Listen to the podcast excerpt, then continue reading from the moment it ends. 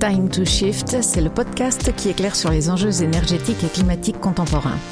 Je suis Agnès et dans cet épisode, je vais revenir sur un sujet épineux étudié par le think tank The Shift Project, le transport aérien en France, son impact et sa taxation carbone. Quel est l'impact réel de l'aérien sur le climat? Quel est le poids de sa fiscalité en France? La France est-elle la championne de la taxation comme on l'entend souvent? On vous aide à y voir plus clair. Vous pourrez retrouver toutes les sources de cet argumentaire en lien sous ce podcast. Paré au décollage? Tout d'abord, retour sur le contexte. Les recherches du Shift Project datent de l'été 2019. On est en pleine discussion sur la loi d'orientation des mobilités à l'Assemblée nationale. Dans le même temps, la honte de prendre l'avion ou Flixcam, comme dirait Greta Thunberg, rencontre de plus en plus d'écho médiatiques. Au milieu, un ministère des Transports un peu en délicatesse avec les chiffres.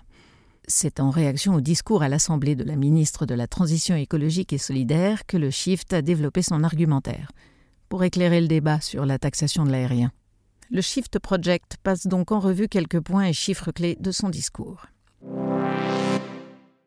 Commençons par donner quelques repères sur les émissions annuelles de CO2 françaises. La France émettait en 2019 445 millions de tonnes équivalent CO2.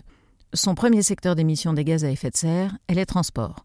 Il représente 22% des émissions totales de la France.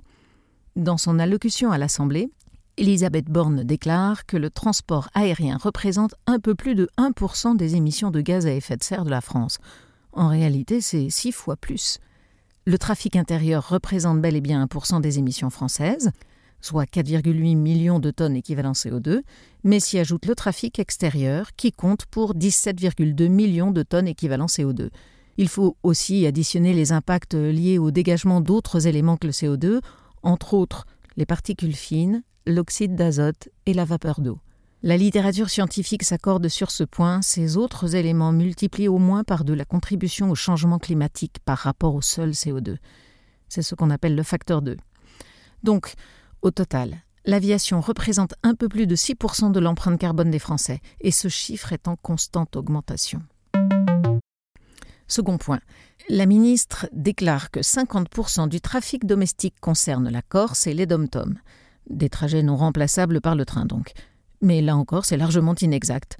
Selon le bulletin statistique du trafic aérien commercial, il ne représente en réalité que 32% des trajets intérieurs en avion, pas 50. Cela signifie que plus des deux tiers des passagers domestiques pourraient préférer le train à l'avion.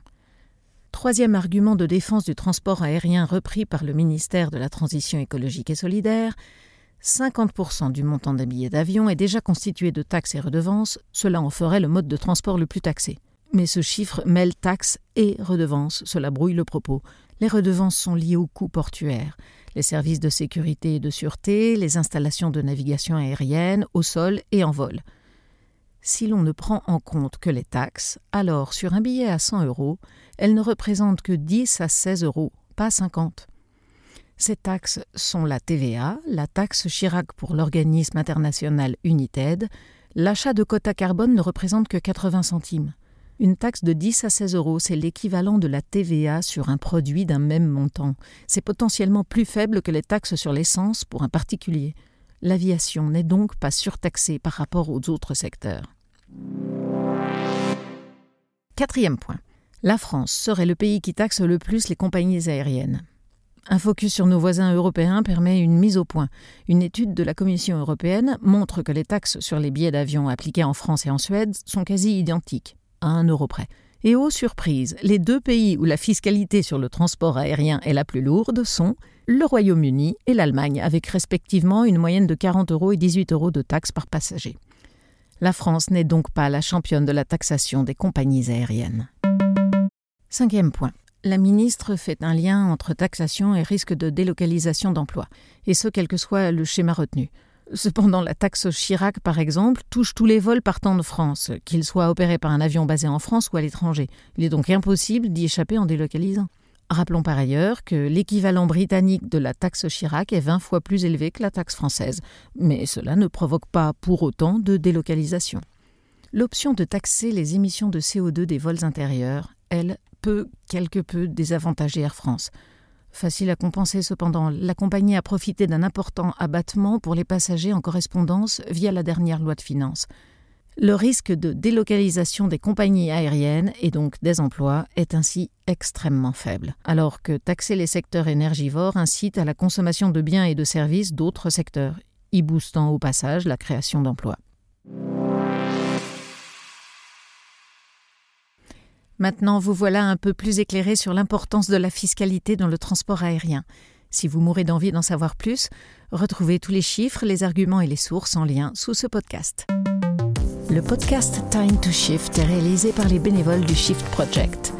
Ce think tank dirigé par Mathieu Ozano et présidé par Jean-Marc Jancovici a un objectif faire progresser le débat et les actions pour une économie post-carbone.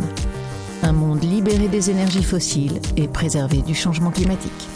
À très bientôt pour toujours plus de Shift.